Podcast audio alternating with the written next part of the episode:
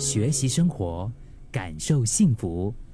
克敏的十一点这一刻，前几天见到了一位老朋友啊，当然在大家眼中的他是白手起家的非常优秀的创业者。他的学历高，他很聪明，说话超级快，然后在自己的领域上呢，真的是公认的高手啊。公司也经营的有模有样，有规模。可是就在言谈间呢，他总是强调自己做的不好的地方，甚至负面爆发的时候呢，他会形容自己真的很废、很糟糕。不知道为什么，就是 可能就有点好笑，但是也有一些令人心疼吧。我觉得，就是因为一开始的时候有人问他一个问题，然后当时呢，他简短啊非常快的就回答了。啊，接下来也没有什么特别的想法。后来呢，就继续聊到下一个话题。可是，在过了好像挺久之后啊，嗯，好像就半个小时啊之后啊，他突然又把话题带回到一开始的那个问题。那我们就问他说：“哎，怎么会忽然又提起了这个？这个不是刚才老早前我们就聊过了吗？”然后他说：“因为他觉得自己一开始的那个回答回答的不是很好。”不及格。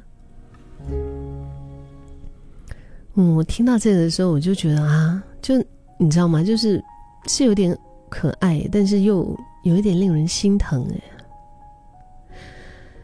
你在生活当中也是一个对自己这么严格的人吗？你看，我们这一代大多数的人，其实都是在这种。要对自己要有要求，呃，所谓的华人说“严以律己”，对吗？宽以待人，严以律己的一个要求下，就是一路战战兢兢的长大。可是这样对自己的高要求，却很容易一不小心就成了非常严厉的一种自我责备。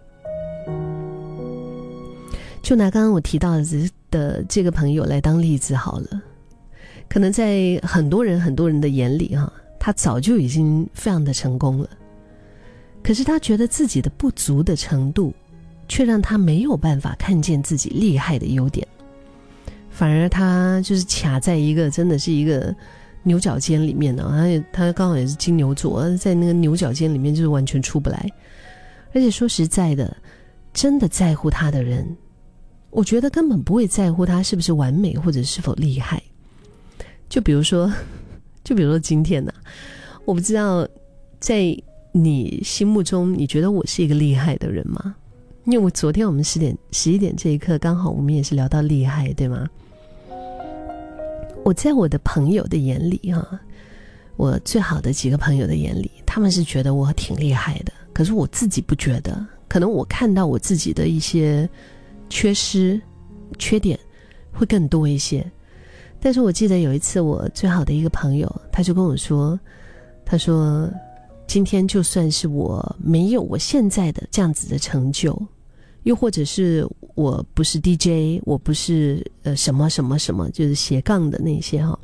他说，你还是我最好的朋友啊，I still love you 啊。他跟我讲，就是那种感觉，就是他不会在乎我是不是完美或者厉害，他不会在乎。”我有什么样的身份啊、地位啊？嗯，我社会上面的，就是在在这个社会上到底是怎么样的一个有存在的价值啊？等等，就是光是你原原本本的那个那个样子，你原原本本的那个真实、那个真诚而且善良的样子，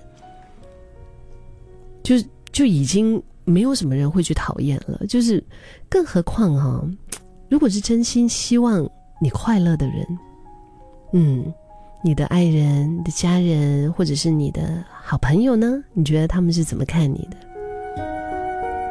他们会对你有这么高的要求吗？他们会不会觉得你一定要做到这么好，然后他们才会喜欢你？所以试着练习，多喜欢自己一点吧。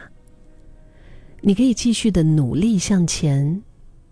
但是不需要责备自己笨啊、烂啊，或者是哎呀等等其他的，没有一个人可以样样完美。我们一天也只是有二十四个小时。你没有学过的专业，没有遇过的难关，前几次会做错，其实都是超级正常的。甚至会不会你自觉做不好的失败，可能早就已经是别人眼里超级了不起的成就了呢？像是我去年在我身上发生了一件我自己觉得我真的是觉得很丢脸的一件事，但是想起来又怎么说呢？就是它毕竟算是一个里程碑吧，因为认识我的朋友都知道我英语讲的不好啊，对吗？然后，然后就我，我去年竟然主持了一个大型的一个政府的活动，而且是百灵歌，就是双语主持。真的，那个时候我真的是我在节目当中有跟大家分享过，真的是硬着头皮上啊啊，然后然后可能我自己觉得哇，真的很很失败啊，很丢脸啊，我自己觉得很糟糕啊，但是可能在。一些朋友的眼睛里面会觉得说：“哎，就是不不单不是看我主持的怎么样，而是而是看我愿意去接受这个挑战啊，或者是有了这个经历，就觉得哎，已经很赞了，好不好？”所以我觉得就像是你愿意包容身边人们的缺点一样，原谅自己没有做的特别好的那些时候，给自己多一点宽容。为自己争取更多的成长的时间，我觉得你终究会成为你自己喜欢的那个模样。你不需要永远完美，更不必总是对自己这么苛刻、这么严格，因为现在这样子真实而原本的你，其实就已经是最好的你了。